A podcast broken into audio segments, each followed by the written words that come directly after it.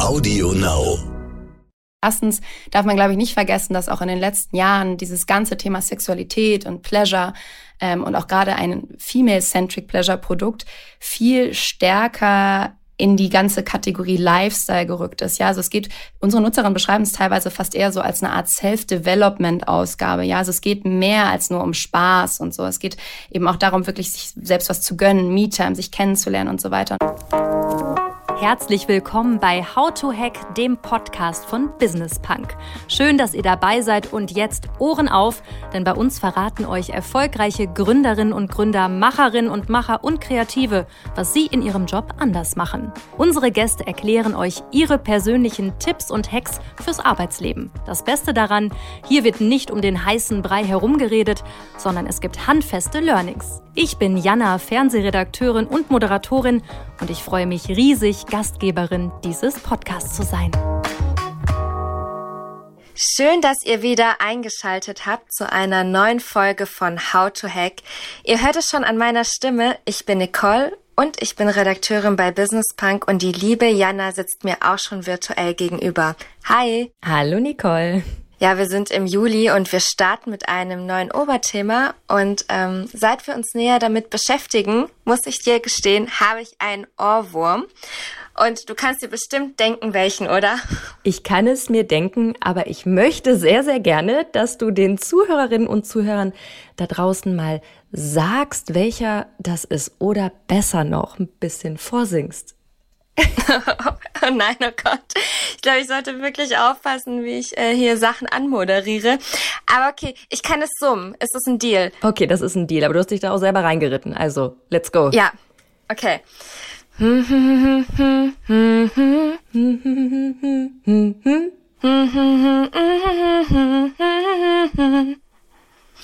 Ich weiß nicht, ob man es erkannt hat. Ich höre auch äh, besser auf, bevor hier alle abschalten. Aber wir reden im Juli über Sex. Denn es gilt immer noch Sex sells, aber die Branche hat sich wirklich stark verändert, denn mittlerweile gehören auch Themen wie Femtech und Female Health in diesen Bereich. Ja, ein echter Wachstumsmarkt, by the way. Auch weil er einfach mal jahrelang und ich würde sogar sagen jahrzehntelang extrem vernachlässigt wurde. Und auch unsere erste Gästin in diesem Monat, Nina Jolie Lepic, ganz toller Name, ne? Mhm. Konzentriert sich auf die weibliche Lust, weil sich, Zitat von der Website, die Welt schon viel zu lange nur um Männer dreht. Fand ich schön, das Zitat. Ja, absolut. Sie ist die Gründerin des Startups Fantasy und ihre Idee sind erotische Geschichten für die Ohren, also Audioporn sozusagen. Und dadurch, dass man die Inhalte nur hören kann, soll die Fantasie besonders angeregt werden. Deswegen würde ich jetzt mal sagen, lausche auf jetzt und euch viel Spaß. Sie macht Erotik für die Ohren. Schön, dass du dir die Zeit nimmst, liebe Julie. Ich freue mich sehr. Vielen Dank. Ich freue mich auch und ich starte direkt mal mit einem Zitat, was ich über dich gelesen habe. Und zwar hat ein Journalist vor einiger Zeit mal zu dir gesagt, deine Idee sei eine von denen, die schnell wieder verschwinden würde. Was hast du in dem Moment gedacht? Also ganz genau hat er sogar gesagt, äh, er glaubt oder er fragt sich, warum mir nichts Besseres eingefallen wäre. Und ich habe mir gedacht, wow. ähm, sorry to say, aber typisch, dass das ein Mann sagt. Ähm, muss ist irgendwie ist einfach klar bei unserem Geschäftsmodell. Ähm, und äh, ja, das war meine erste Reaktion. Und ich glaube aber, der gute Herr hat tatsächlich das gleiche Medium, hat ein Jahr später dann eine ganz große Story über uns gebracht. Und äh, deswegen, glaube ich, hat er mitbekommen, dass es nicht so schnell wieder vonstatten gegangen ist bei uns. Wie groß ist die Genugtuung im Nachhinein? Ach du, ähm, ja, ein bisschen ist natürlich dabei, muss ich ehrlich sein. Aber am Ende geht es uns ja um was anderes. Insofern, es passt, es passt. Ich, ich gönne jedem einen Irrweg. Und wie falsch er lag, das zeigen auch die ganzen Auszeichnungen, die ihr in der Zwischenzeit gesammelt habt und vor allen Dingen du. Forbes 30 unter 30 bist du 2020 geworden. Dann im German Startup Brand Ranking von Jung von Matt, da wart ihr auf Platz 15, habe ich gelesen. Also ihr habt eine Markenbekanntheit von 12 Prozent was auch echt mhm. verdammt viel ist für ein Startup.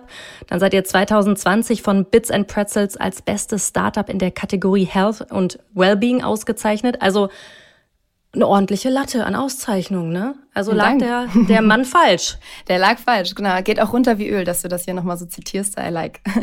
Ich habe mir gedacht, ich starte mit einem negativen Zitat, was wir dann einfach direkt widerlegen können. Sehr gut, sehr gut. Aber auch als, als Mutmache für alle, die zuhören, dass, ne, wenn jemand dir am Anfang sagt, deine Idee ist scheiße, es definitiv nicht so sein muss. Das hast du ja unter Beweis gestellt. Und zwar, Julie, wir reden ja über das Thema Sex mhm. in diesem Monat, über Erotik. Ähm, und genau das macht ihr ja. Aber für die Ohren. Also du setzt mit deinem Startup Fantasy auf Audio. Mhm. Hören statt sehen, das machen wir beim Podcast auch. Warum Audio? Mhm. Also es ist natürlich sehr, sehr, sehr häufig gestellte Frage, weil wir in einer Generation leben, die mit Visual Porn aufgewachsen ist und das Audio erstmal was ganz anderes. Aber wir machen das aus vor allem drei Gründen, würde ich sagen. Das erste Bucket ist so ein bisschen Fantasie versus Visualität. Ja, also die Frage, was eigentlich besser funktioniert am Ende. Und es ist wissenschaftlich bewiesen, dass gerade männliche User vor allem auf Visualität reagieren und visuelle Stimuli, ja, wenn es um Sexualität geht, visuell funktioniert gerade bei Männern besonders gut. Bei Frauen ist das anders. Ja, bei Frauen ist die Fantasie ganz, ganz besonders wichtig und deswegen funktioniert bei uns Audio-Content so gut, weil es eben Platz lässt, um das eigene Bild zu entwickeln für die eigene Fantasie. Es gibt nicht so viel vor und das ist ein Riesenfaktor. Der zweite große Faktor ist, dass wir mit Audio ganz bewusst weg von Normen und äh, Schönheitsidealen und Perfektionismus und dem ganzen Performance-Druck, der damit einhergeht, einhergeht wollen. Deswegen ähm, lassen wir ganz bewusst in unseren Audios auch spezifische Körperbeschreibungen zum Beispiel weg, ja, und gehen mehr auf Body Neutrality, das ist nochmal ein Schritt weiter als Body Positivity, wo eben Oberflächlichkeiten eigentlich gar nicht mehr so eine große Rolle spielen, sondern es viel mehr darum geht, was du mit deinem Körper kannst und fühlen kannst und spüren kannst und was er dich, was er in dir auslösen kann und so. Und äh, das dritte große Bucket würde ich beschreiben mit Fokus und innerer Ruhe. Das klingt jetzt vielleicht erstmal äh, anders, als man bei Audio vermuten würde, aber es ist ja so, dass visueller Mainstream-Porn bei ganz vielen Menschen Abstumpfung irgendeiner Art hervorruft. Ja, also Menschen brauchen immer noch einen härteren Kick, noch noch ähm, stärkeres Bild, noch mehr rangezoomt oder so, weil du sonst so ein bisschen stumpf wirst. Und Audio regt ja nachgewiesenermaßen die Areale im Kopf an, die für Kreativität, für Schöpfungskraft, für Fantasie und so weiter ähm, zuständig sind und äh, damit auch eine ganz andere Pleasure Route als die, die es im visuellen Porno gibt. Ja, also es geht eben viel mehr darum, was du fühlst und was du dir vorstellst und so. Und damit ist die Lust, die du über Audio hast, in gewisser Art und Weise jetzt mal ähm, bisschen provokativ formuliert, vielleicht echter und mehr deine Lust als die von anderen. Und ähm, ja, das ist halt so ein bisschen du kannst es vergleichen mit auch zum Beispiel Meditations-Apps oder auch viele Lern-Apps und so ganz viele äh, Apps, die in letzter Zeit aufkommen oder Digitalprodukte, Content-Produkte setzen eben auf Audio, weil es sich so nah anfühlt und so stark auf dich selber fokussiert und nicht auf was anderes. Und das funktioniert beim Höhepunkt perfekt. Ist schon erstaunlich, diese Entwicklung, weil Audio mhm. gibt es ja schon viel länger. Dann kam Video, TV und jetzt geht es wieder so zurück zu Audio. Komplett. Also schon interessante Entwicklung, oder? Voll, aber für mich macht es total viel Sinn, ehrlicherweise. Also ähm, ich durfte vor ein paar Tagen, mittlerweile sind es, glaube ich, zwei, drei Wochen beim ähm, Ö3, größter österreichischer äh, Radiosender, sprechen darüber, warum Audio so erfolgreich ist. Und ähm, gesehen bei LinkedIn. Ah ja, sehr gut, Post genau. sehr gut, genau. Doppelverwertung, schön effizient bleiben, muss ich natürlich gleich posten. Ähm, genau, und äh, verschiedene Gründe dazu, oder ich glaube, so die drei wichtigsten von Audio äh, ist eben, dass es echt und authentisch ist, ja, also fast schon roh. Also wenn ich auch mir zum Beispiel einen Podcast anhöre, muss jetzt gar nicht äh, Audio-Erotica, also muss gar nicht unser Content sein, aber auch bei Podcasts zum Beispiel Beispiel, du hast fast das Gefühl, du sitzt mit den Menschen irgendwie am Tisch oder auf der Couch oder so, wo sie es halt gerade aufnehmen. Ähm, dann gibt's Raum, ja, Audio gibt Raum, das haben wir gerade schon besprochen. Es geht um die eigene Fantasie. Du kannst dich davon lösen, was irgendwie, wie Menschen aussehen, was für einen Status die haben oder so, sondern hörst wieder mehr drauf, was sie eigentlich sagen, anstatt wer sie sind. Und das dritte ist eben auch da, dass du bei dir selbst mehr bleibst, ja, und nicht so, nicht so von außen abgelenkt wirst. Und deswegen macht es für mich total viel Sinn, dass Audio so auf dem Vormarsch ist. Ich hoffe, es bleibt noch ganz lang so. Das hoffen wir hier vom Business Punk Podcast natürlich auch. Aber wir bleiben, wir bleiben bei euch. Also ihr habt ja äh, über 1500 Hörgeschichten, aber auch echten Sex, den man bei euch anhören kann. Und natürlich wollen wir jetzt heute und hier auch eine kleine Kostprobe hören. Und zwar eine kleine Geschichte erzählt von Raphael. Wortlos greifst du nach meiner Hand und dirigierst mich zielstrebig durch die Hitze des Partygetümmels. Immer wieder siehst du über die Schulter zu mir, lächelst so heiß, dass ich es kaum aushalte. Und wenn wir schon mal dabei sind, hören wir doch direkt mal eine zweite Kostprobe von euch.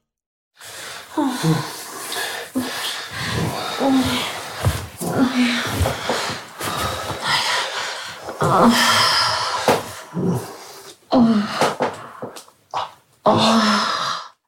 Ja, Julie, das ist schon relativ explizit, oder? Auf jeden Fall, so soll es sein.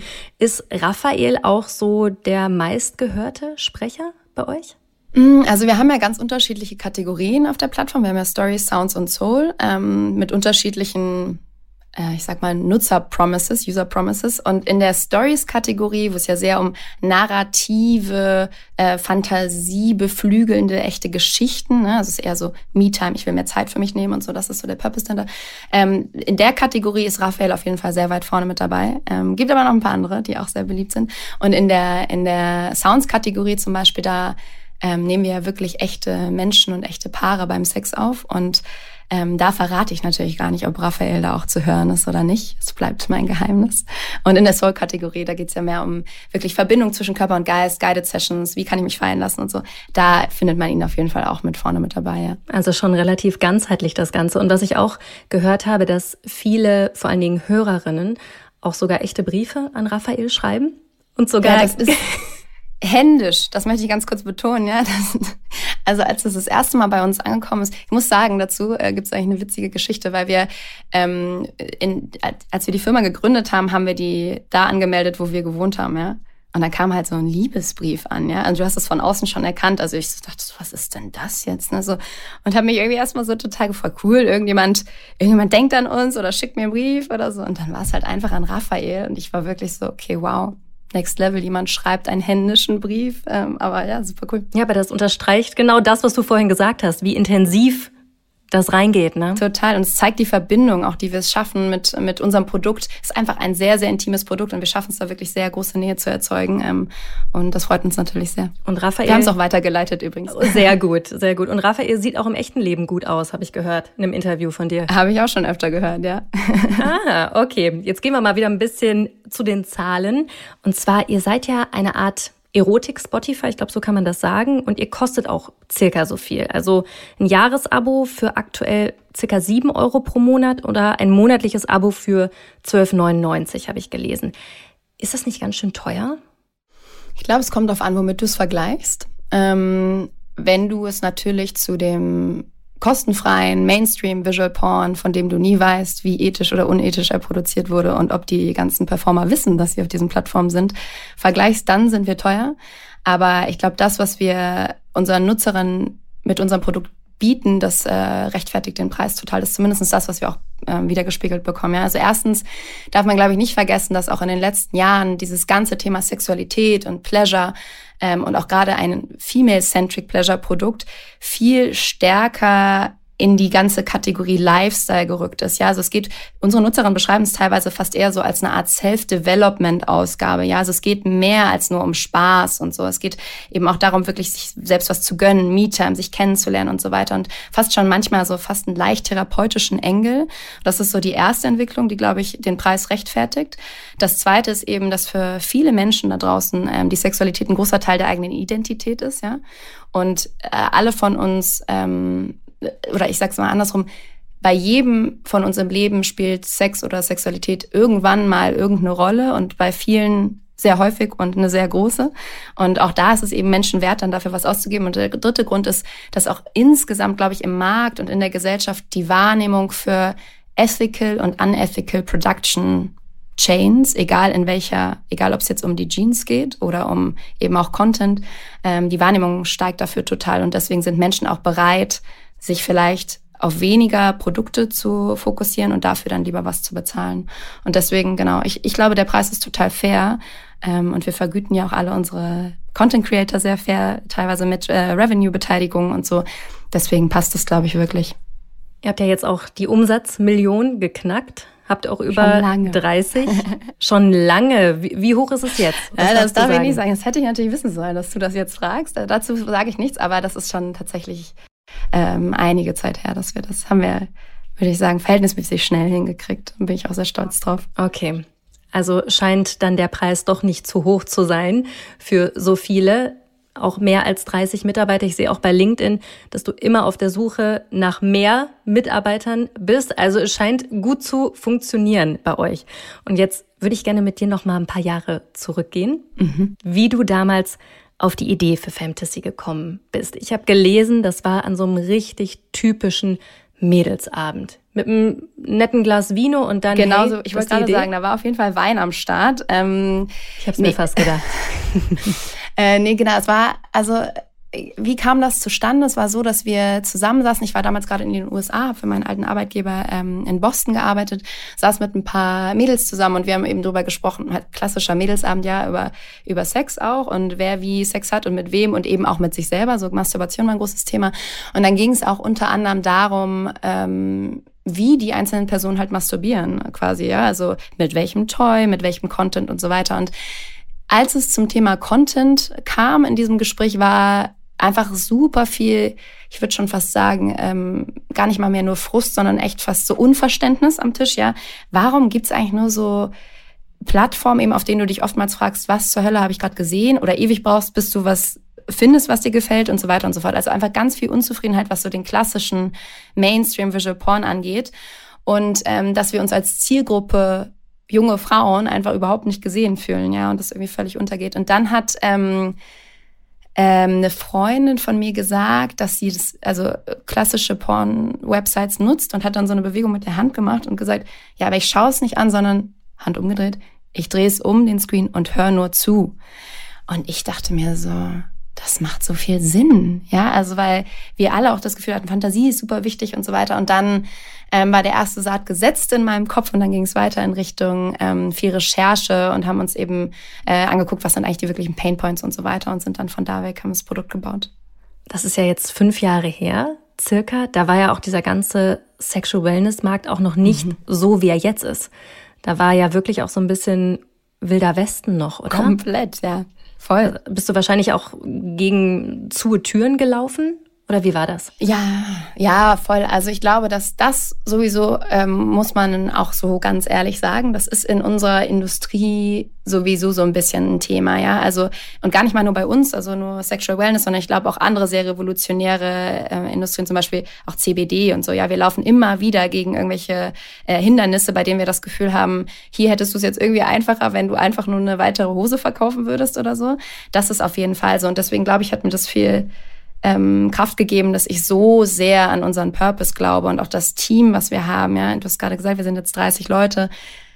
Da glauben wirklich alle, dass das, was wir machen, das Richtige und Wichtige ist, was es zu tun gibt. So und das gibt dir halt ganz viel Kraft, immer wieder irgendwie, egal ob es ein whatever, eine Bank oder ein Payment Provider oder ähm, irgendwie Investoren oder Investorinnen, die sich äh, vor allem vielleicht auch männlich sind und erstmal fragen, warum braucht's das und so äh, dich immer häufiger nochmal noch mal zu melden oder nochmal durchzusetzen und so. Und bei uns klappt sehr gut, muss ich echt dankbarerweise sagen. Wie haben deine Eltern damals reagiert? Du kommst ja aus einer ganz klassischen Unternehmenskarriere, hast äh, bei Xing unter anderem auch gearbeitet. Und dann habe ich gelesen, dass du dir dein Geld von deinem Papa ja. geliehen hast, um das Start-up zu gründen.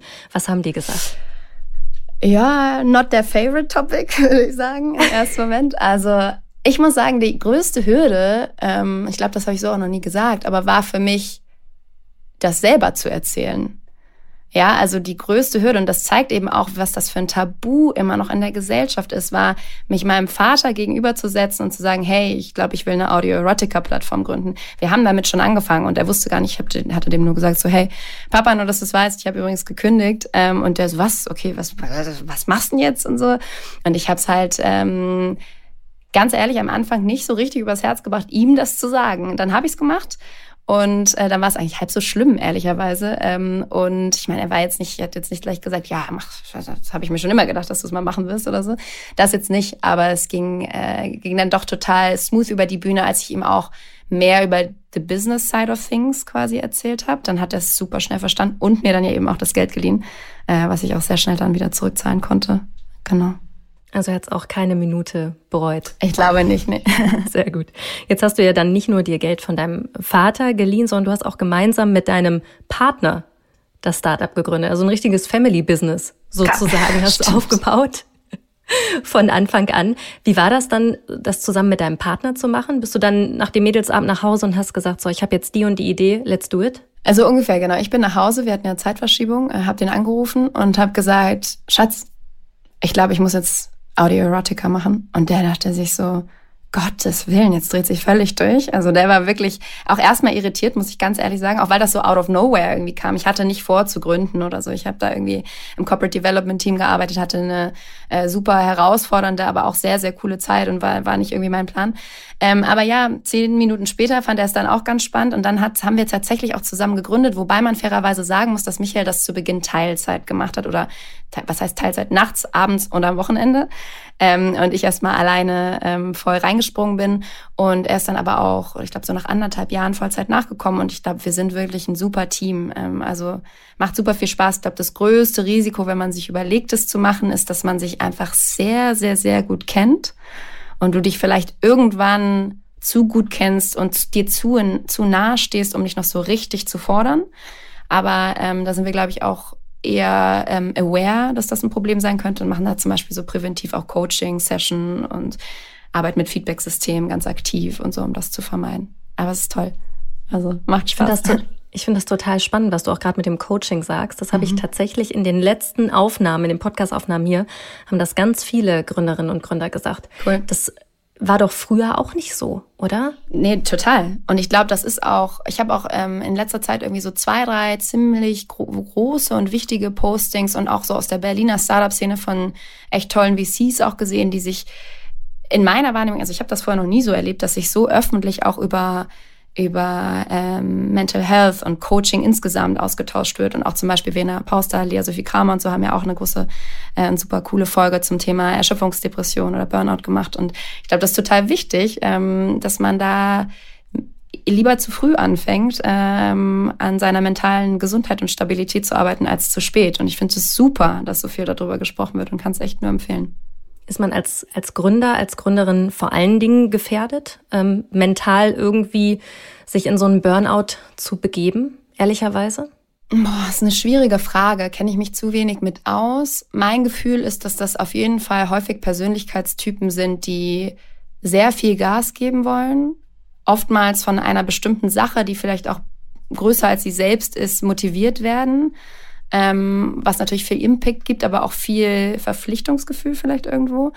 Ähm, und dann natürlich einfach auch große Ziele haben. Und äh, klar, wenn dann viel Stress dazu kommt, was es häufig, fast immer im Startup-Umfeld der Fall ist, ähm, und du es vielleicht auch nicht so, noch nicht so oft gemacht hast und deine ja, ähm, Tankstellen oder deine äh, Energiezieher jeweils noch nicht so gut kennst, dann ist das sicherlich ein Risiko. Aber gibt es, glaube ich, auch ganz viel in anderen äh, Berufen und Funktionen. Ich glaube, was sich da einfach geändert hat, dass man offener damit umgeht. Es gibt ja. auch diesen Begriff der verletzlichen Führung, also dass man auch einfach ne, als Führungskraft zeigt, okay, so niemand ist perfekt. Total. Und ähm, wie merkst du das jetzt so als Führungskraft bei dir? Lebst du das auch vor und sagst, okay, so und so ist auch mal richtig scheiße gelaufen? Komplett. Also wir haben arbeiten bei uns äh, mit Radical Candor, eine, ein Teamwork Principle sozusagen, was darauf basiert, dass du ähm, starkes Vertrauensverhältnis hast und dann aber auch eigentlich alles teilen kannst. Es geht auch stark darum, so viel kritisches Feedback zu geben, weil viele Menschen sich das nicht trauen. Ja, und für mich ist das eigentlich auch persönlich. Ich lebe das auch ganz stark. So ich fordere das auch ein, auch von meinen Freunden, von meiner Familie, von,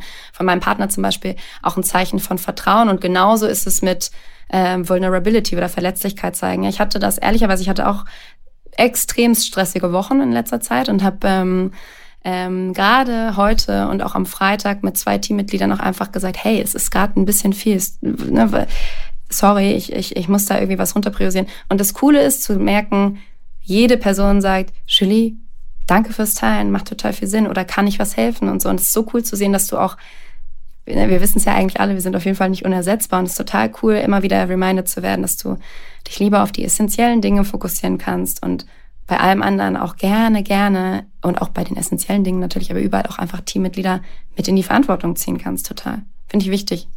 Ne? Unser Podcast heißt ja How to Hack. Das ist auf jeden Fall ein Hack von dir an alle, die zuhören. Und das äh, versuche ich mir auch immer wieder zu Herzen zu nehmen, was du ja. gesagt hast. Ich finde es super, super wichtig, weil am Ende deine eigene mentale Gesundheit, deine eigene Energie wenn das irgendwann nicht mehr funktioniert, dann bringt es auch gar nichts. Total. Und vielleicht noch eine ganz kurze Buchempfehlung. Es ist, ähm, weil ich einfach, das, ich habe das immer auf meinem Schreibtisch auch letzter Zeit jetzt wieder liegen, die letzten Wochen. Ähm, ich habe es nicht nochmal gelesen, aber es erinnert mich wie so ein kleines Mal, Mahnmal.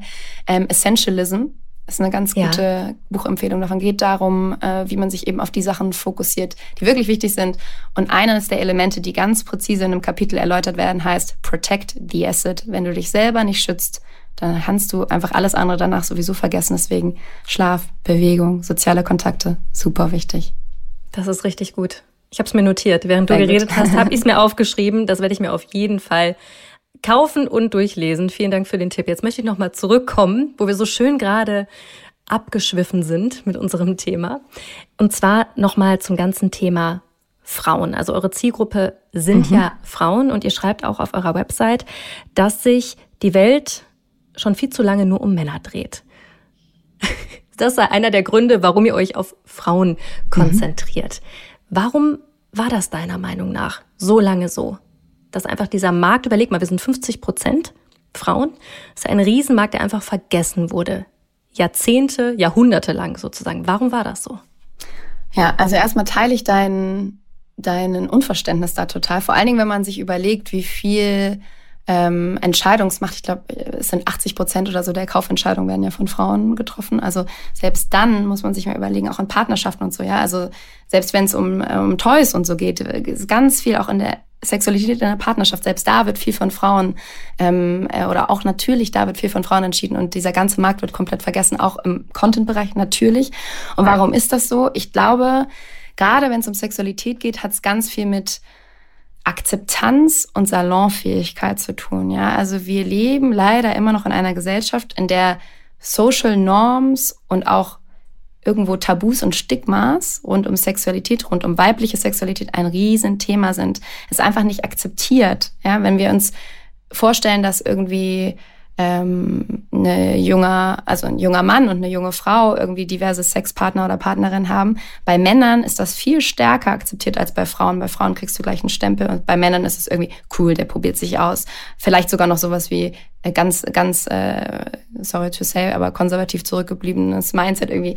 Das, dann ist er später vielleicht treu oder so. Ne? Also das ist ganz, ganz verschoben in den Köpfen. Das hat einfach ganz viel mit Inequality zu tun und Dinge, die unterschiedlich bemessen werden. Und es startet schon dabei, wie ähm, Geschlechtsorgane zum Beispiel in Schulbüchern thematisiert werden. Ja, erst vor ein paar Jahren. Ich glaube, ich glaube, letztes Jahr zum Beispiel gab es eine Petition von einer Biolehrerin, die dafür ähm, sich eingesetzt hat, dass die Klitoris überhaupt mal richtig abgebildet wird und so. Also es startet wirklich bei den Basics. Und das Problem ist, dieses dieses ganze Topic potenziert sich total, weil wir halt alle auch Generation Porn sind. Ja, alle 12, 13, 14, 15-jährigen Menschen schauen sich irgendwann den ersten Porno an und das, was sie sehen, ist halt komplett auf Männer fokussiert und auf Männer männliche Needs ausgerichtet und damit irritiert es schon ganz früh junge Mädchen, verstört sie vielleicht, sie fühlen sich weniger gesehen, sie glauben, es ist weniger wichtig, was sie fühlen und so weiter und dadurch weißt du, ist es einfach eine Teufelsspirale, die immer stärker wird und genau so daher kommt das, glaube ich.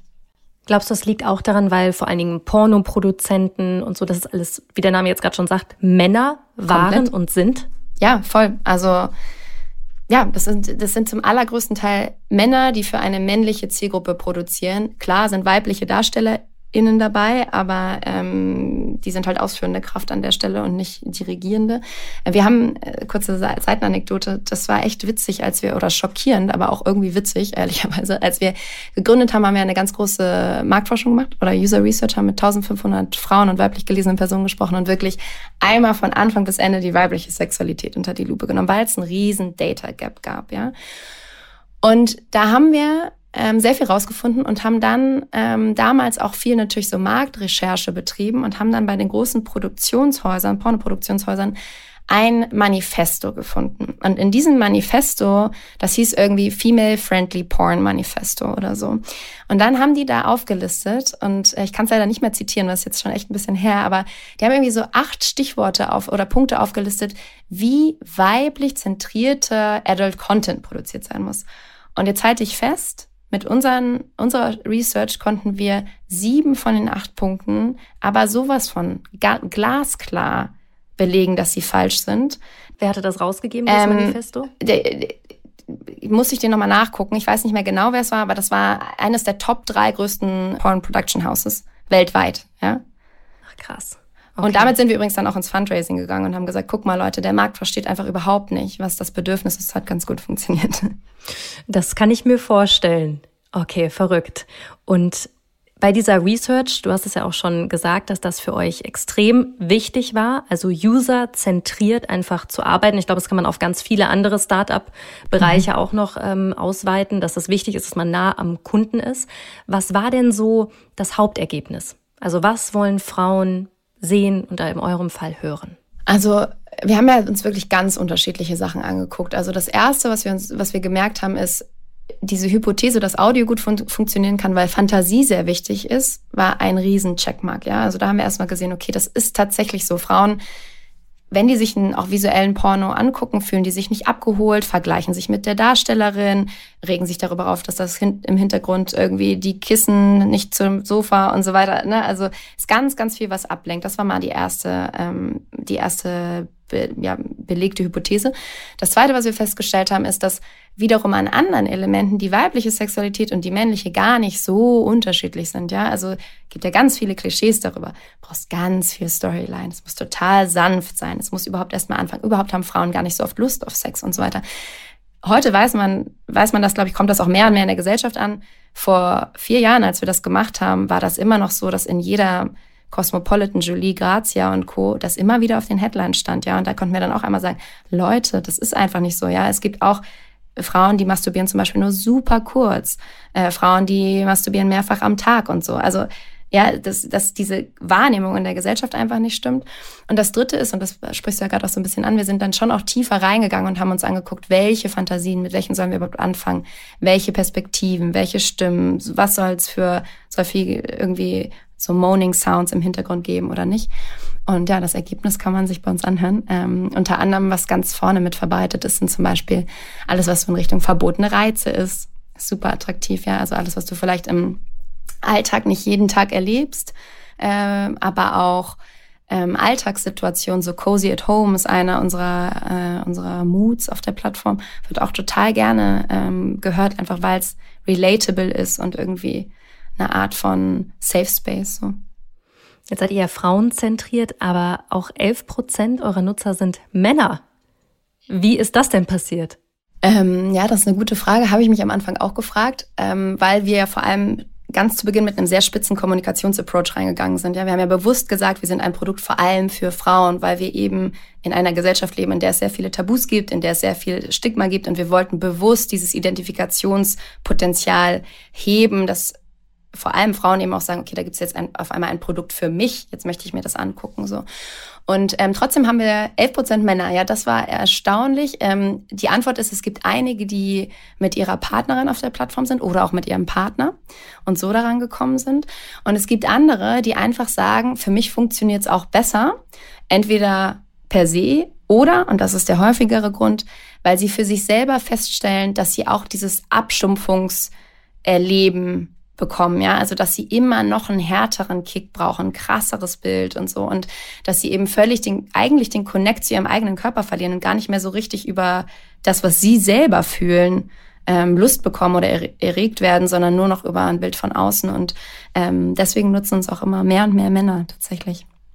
Vielleicht hat man ja nicht nur die Sexualität der Frau irgendwie jahrelang falsch wahrgenommen, vielleicht ist sie auch bei Männern anders, als man irgendwie die ganze Zeit im Kopf hatte. Vielleicht müsste da auch noch mal eine Datenerhebung zu machen. Ja, total. Und ich glaube auch, dass viele der Punkte, die wir, ähm, auf die wir uns gerade kommunikativ und auch in dem, wie wir Impact in der Gesellschaft leisten wollen, fokussieren, also Inequality, Social Norms, Tabus und so weiter, ein Großteil davon trifft auch auf Männer zu. Ja, also auch so zum Beispiel Performance-Kultur beim Sex ist ein riesen Topic. Ja, also klar, das, da ist auch ganz, ganz, ganz viel Druck auf ähm, den Männern in unserer Gesellschaft total.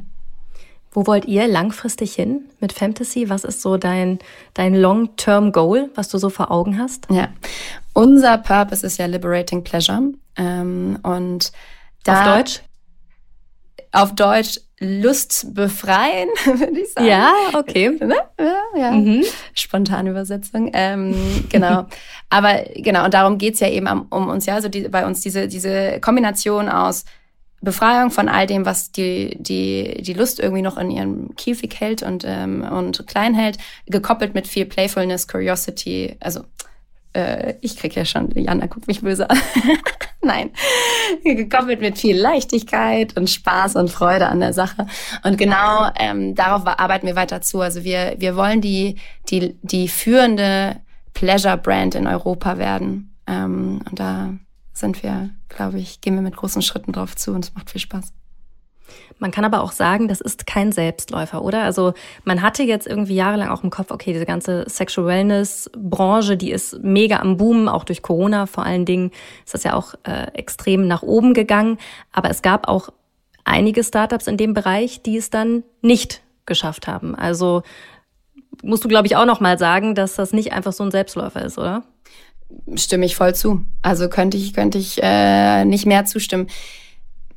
Und es gibt auch Menschen, die ich kenne, die in dem Bereich gegründet haben, die ganz bewusst sagen, ich würde das gar nicht unbedingt nochmal machen, weil du einfach mit vielen Hürden und jeder, der in einem Startup gearbeitet hat ähm, oder selbst gegründet hat, wird das wissen, dass es immer unglaublich viele Hürden gibt. Also das ist mir auch völlig bewusst. Aber klar, in dieser Industrie gibt es einfach nochmal noch mal die ein oder andere Schwierigkeit mehr. Und zwar in jedem Prozessschritt eigentlich, in jedem, jedem Projekt überall. Du musst dir immer einmal mehr die Professionalität und das Vertrauen und die ja, den Respekt irgendwo auch vielleicht ähm, erarbeiten. Und deswegen geht es ganz stark, glaube ich, um, natürlich ist die Idee ist immer wichtig, aber es geht ganz, ganz stark um Executional Excellence. Ja, es geht darum, äh, wie optimiere ich meine Marketingkanäle, so dass ich mit dem wenigen, was ich habe, ähm, möglichst effizient haushalten kann. Wie fokussiere ich mich auf die richtigen ähm, MitarbeiterInnen, die vielleicht einfach auch den Purpose so wichtig empfinden wie wir? Wie kriege ich die richtigen InvestorInnen an meine Seite, die das auch, also, ne, die, die, die das Business dahinter verstehen und sehen, dass das riesig werden kann, so. Und,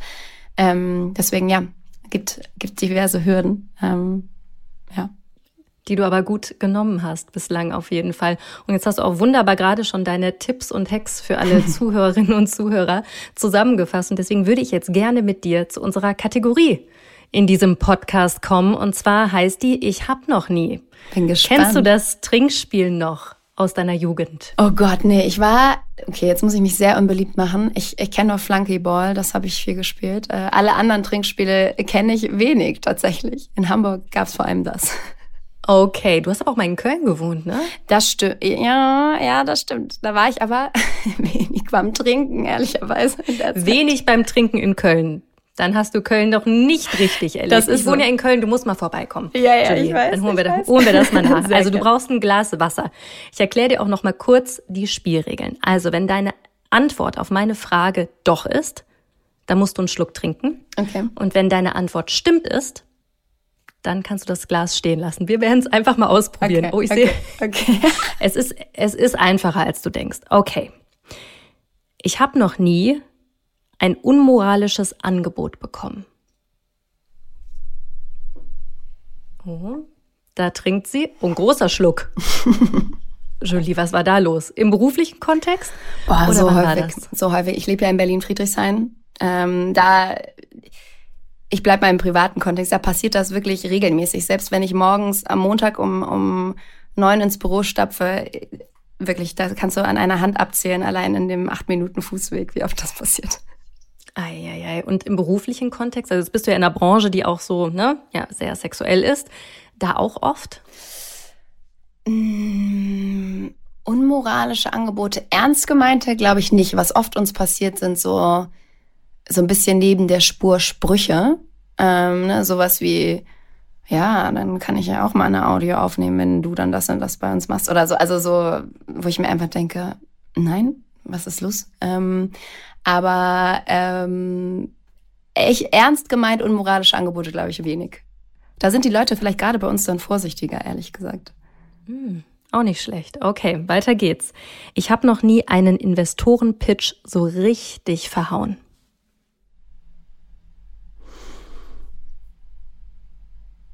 Sie denkt na. So richtig. Also wenn du so lange nachdenkst, dann hast du noch keinen richtig Wahrscheinlich. Da würde man sich dran erinnern. Ja, nee, in Investorenpitch nicht. Ich habe schon mal eine Präsentation so richtig verhauen. Danach habe ich auch echt eine Zeit lang so. Äh, wir haben mal eine Kollaboration ähm, mit einer anderen großen Marke gehabt und da durfte ich, ähm, da durfte ich dann vor dem ganzen Team, und die waren ziemlich viele, ähm, so 45 Minuten mich selber vorstellen. Und Leute, es war ein Albtraum. Es war einfach so schlimm. Also es, es ist alles schiefgegangen. Ich, ich konnte, ich bin super krank geworden. Ich konnte die Nacht vorher nicht schlafen. Ich habe mich auch ehrlicherweise viel zu spät vorbereitet, weil ich unterschätzt habe, wie lange 45 Minuten freier Vortrag waren. Dann wurde die Location, also es ist wirklich alles schiefgegangen und ich hatte so das Gefühl, man unterschätzt ja oft, wie, also hat eine falsche Einschätzung, wie schlecht oder gut man dann wirklich war. Aber in dem Fall war es wirklich so, dass danach, ich glaube, aus den, ich glaube, da waren 150 Mitarbeiter, Mitarbeitende oder so zugeschaut, so zwei oder drei gesagt haben, ja, war doch ganz gut. oh Gott. Und, und ich muss sagen, ich habe danach echt so eine Art, also für so ein Jahr oder so, habe ich echt so eine Art Paranoia vorm Präsentieren bekommen, weil das so ein Albtraum war und das wirklich ja, ich habe mich auch zu spät vorbereitet, aber da ist ganz, ganz viel passiert, wo ich auch wirklich nichts für konnte. Ja, also ich hatte ganz hohes Fieber, ähm, die die Location war abgeschlossen, der Weg, der mir gesagt wurde, ging nicht und so. Also es war wirklich ganz viel, was, wo ich einfach richtig Pech hatte. Ähm, und deswegen bin ich sehr froh, dass ich das wieder ablegen konnte und es mir jetzt viel Spaß macht. Aber wie hast du das wieder ablegen können? Das ist ja etwas, was sich ja, glaube ich, auch einbrennt. Ne, da muss man wieder rauskommen. Komplett, komplett. Also ähm, ehrlich gesagt, ganz plump gesagt über weitermachen. Also einfach über die Disziplin aufbringen, solche Sachen wieder anzunehmen und trotzdem Vorträge zu machen und sich dann oder ich habe mich dann sehr systematisch vorbereitet und wirklich alles, was damals schiefgegangen ist, versucht aus den Fehlern wirklich eins zu eins zu lernen. Was ist passiert? Okay, der Weg war nicht richtig. Den Leuten nochmal vorher schreiben, ist das wirklich, wo ihr mich abholt? Früher genug kommen, den Raum schon mal sich anschauen. Zum Beispiel war ein Riesending, dass ich nicht wusste, wo das war und dass ich dann das alles ganz anders aussah und so. Und, und ähm, wie gesagt, ich hatte jetzt gerade vor drei Wochen wieder einen ähm, Vortrag und der lief richtig gut und hat super viel Spaß gemacht. Ich meine, das ist jetzt auch schon länger her. Dazwischen waren auch einige andere, die auch sehr gut liefen. Aber ich mache das immer noch so, dass ich den ähm, Menschen, bei denen ich, bei denen ich Vorträge halte, immer danach nochmal schreibe, hey, gib mir bitte kritisches Feedback, so was ist wirklich, was kann ich besser machen, um das immer weiter rollieren zu lassen. Und dann kriegt man auch den Mut wieder und das Selbstvertrauen. Total. Das ist auch ganz, ganz wichtig, egal auf welcher Bühne man steht. Ich versuche das auch immer, wenn ich Moderation mache irgendwo. Ja. Feedback ist einfach total wichtig. Ja. Auf jeden Fall. Und abschließend, was würdest du sagen, was kannst du jetzt gerade noch Gründerinnen, jungen Gründerinnen oder Frauen, die jetzt vielleicht in Branchen unterwegs sind, wo jetzt nicht unbedingt so viele Frauen sind, mhm. die jetzt nicht so frauentypisch sind, was würdest du denen raten aus deiner Erfahrung? Mm, ich glaube total an Netzwerk. Ähm, ich bin relativ früh ähm, in so einen Entrepreneur, also in die Entrepreneur Organization, so heißt das Ding, ähm, ist, so eine, so, ist eben so ein GründerInnen-Netzwerk eingetreten. Und das hat mir damals ganz viel gebracht, weil ich absolut niemanden, auch bei mir im Freundeskreis oder im, im Bekanntenkreis oder so hatte, die schon so wirklich viel Gründungserfahrung hatten und es wussten und schon hundertmal durch die gleichen Themen gegangen sind. Deswegen würde ich wirklich raten, sucht euch ein Netzwerk und baut es auf. Ja, es ist immer am Anfang, man kann entweder in so eine Organisation eintreten oder man kann es selber machen. Das ist am Anfang ähm, vielleicht schwieriger oder dauert länger, aber das ist super, super wertvoll. Und wenn ihr dann zurückschaut, zwei, drei Jahre später und seht, was es da für starke Bande gibt, ja, das ist total schön und es macht total stark am Ende eben auch und gibt ganz, ganz viel Kraft. Vor allen Dingen, weil Männer das ja auch einfach schon sehr, sehr lange so machen, gerade auch in der Startup-Szene. Ja, gibt auch eine sehr spannende Studie, habe ich neulich erst wieder gesehen, irgendwo wurde die zitiert, dass Männer insgesamt Netzwerken ich mag das Wort übrigens gar nicht, ich finde das total, ich verbinde damit so, so sehr oberflächliche, ach, wir verbinden uns mal eben, sondern was ich wirklich meine, ist ja, sich wirklich zu connecten und zu verbinden und dann auch irgendwie da zu sein bei Fragen oder auch Hilfestellung selbst zu geben. Ähm, und was ich eben gelesen habe, ist, dass Männer Netzwerken als Teil ihres Jobs schon immer sehen und auch in der Arbeitszeit machen und äh, Frauen immer nur dann, wenn noch Arbeits, wenn noch Zeit außerhalb der Arbeit übrig bleibt, ähm, in der Tendenz viel mehr. Und das ist halt, ähm, ich, ich würde sagen, lass es da in dem Fall mehr so wie die Männer machen und einfach mehr in unseren Alltag integrieren. Ne? Krass, das wusste ich nicht. Aber ich glaube, du hast total recht. Also lass uns alle das mehr auf die Agenda packen. Und das kann ich auch aus eigener Erfahrung sagen. Netzwerken ist das A und O.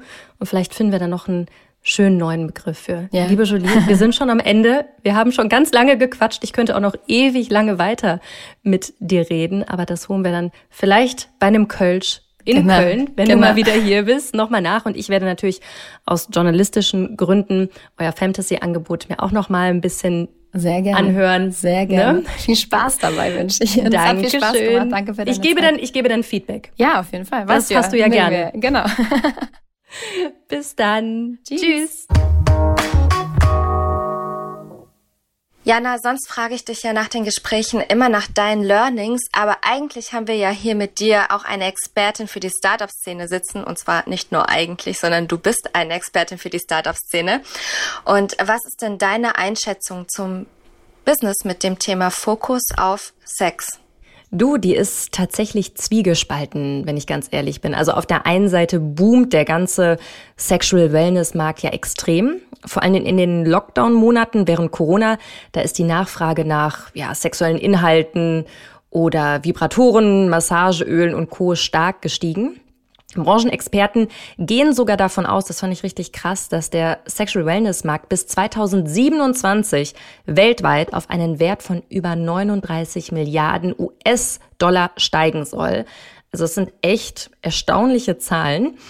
Aber auf der anderen Seite ist das ganze Thema auch kein Selbstläufer. Das ist, glaube ich, auch ganz wichtig nochmal zu sagen.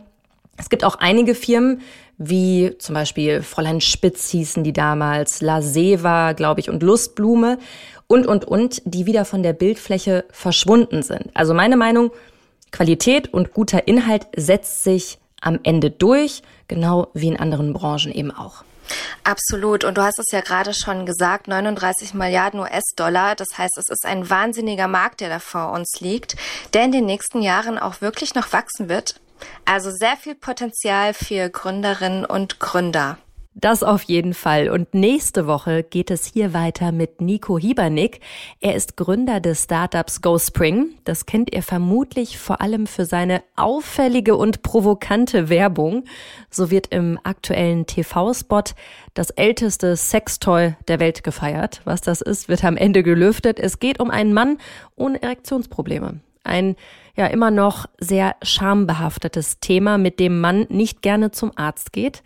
Und äh, das Startup GoSpring hat genau daraus ein Geschäft gemacht, und zwar indem es Online-Behandlungen und Diagnosen anbietet. Was es damit auf sich hat, das hört ihr nächste Woche. Bis dahin, ich freue mich auf euch. Lesetipp der Woche. Vergnügen geht durch die Ohren. Mit erotischem Inhalt wie bei Fantasy oder auch mit Musik. Und welche Gattung ist gerade so sexy wie Hip-Hop? Das hat Apple ganz gut verstanden. Der amerikanische Konzern versucht nun mit Hip-Hop den Streaming-Markt aufzurollen. Um mit Spotify zu konkurrieren, hat Apple Music sogar einen Head of Hip-Hop, Ariane Yati, eingestellt. Einen Head of Pop oder of Rock haben sie nicht, was nochmal zeigt, wie wichtig Hip-Hop für sie ist. Was die Rolle von Yati genau ist, erfahrt ihr in der neuesten Ausgabe der Business Bank. Viel Spaß beim Lesen. Das war How to Hack für heute. Ich hoffe, es hat euch gefallen. Immer donnerstags gibt es eine neue Folge. Abonniert uns gerne fleißig auf Audio Now oder wo auch immer ihr Podcasts hört. Und über eine 5-Sterne-Bewertung würden wir uns natürlich auch freuen. Audio Now.